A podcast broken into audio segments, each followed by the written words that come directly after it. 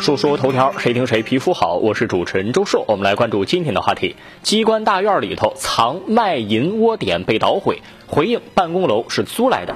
根据报道，这两天有一篇题为《衡阳一机关大院内卖淫窝点被捣毁》的网文刷屏了，说衡阳县水利局库区移民事务中心办公大院里头藏着一个卖淫窝点儿，最近被衡阳警方捣毁。这得到了当地警方的证实。衡阳县水利局办公室有工作人员回应说，库区移民事务中心办公楼并非水利局所有，而是水利局租赁而来。卖淫网点也是租用的，二者不在同一楼层。目前当地纪委监委是介入了调查。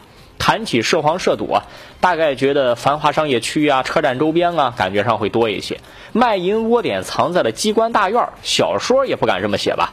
这就好比老鼠在猫的眼皮子底下偷东西，好比羚羊在猎豹面前蹦迪，好比盗墓的在守灵的眼前头掘地。公家单位跟风月场所相邻，更增添了一份风花雪月的气氛和粉嫩嫩的画面感。不过从公众视角来看呢，就不能简单当做是笑话和疏忽大意的过失了，而是应该仔细探究到底是什么造成了这种乌龙事件。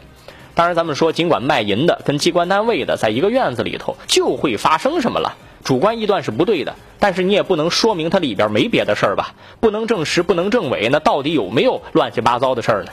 话说回来，进进出出的都是些什么人？相关工作人员丝毫不知情，您信吗？这还真就是越危险的地方越安全，大隐隐于市吗？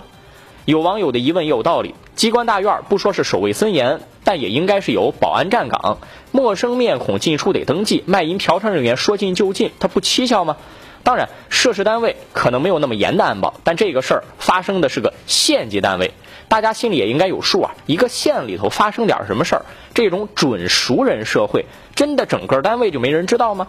还好卖淫窝点是被查处了，要不然还指不定产生什么奇奇怪怪的联想呢。至于说这个事件具体是不是有灯下黑，或者是知情不举报的情况存在，那就等等调查结果吧。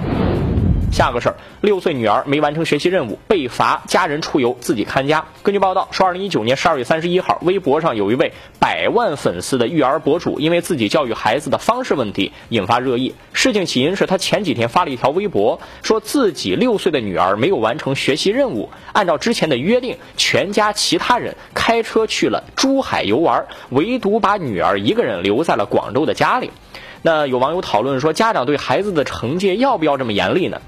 我认为这个做法是正确的，对孩子的惩戒应该相对严厉一点。具体到这个事儿上，我觉得把六岁女儿留在家里，不仅仅涉及是否严厉的问题，而在于是不是能够令行禁止的问题。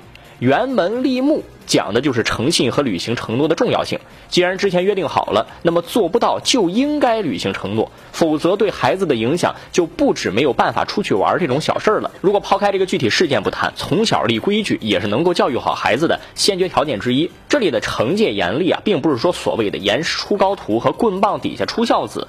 不用打，不用骂，而是做出相对应的，让孩子感觉到损失很大的惩罚，比如全家出去玩，自己留在家里；比如丧失与小伙伴一起娱乐的机会等等。既然要立规矩，就不需要一个红脸一个白脸，而是让孩子要知道我做什么事情对应什么样的后果。与此同时，这也就要求家长也得按照严格的标准去要求自己，这也才能不让孩子感到州官放火，百姓点灯的差异感。归根到底啊，规矩是不是能立好，家长起到表率作用，同时也得严格执行。当然，这种严厉的惩罚也应该要有安全的底线。我觉得六岁的女儿单独留在家里不妥，不知道家长是不是有其他对应措施，比如说把女儿放到亲戚家中，或者找家政来上门看管，只要达到不能跟家人共同出行的约定就好了。安全还是要保证的。说说头条，谁疼谁皮肤好，我是主持人周硕。下期节目咱们接着说。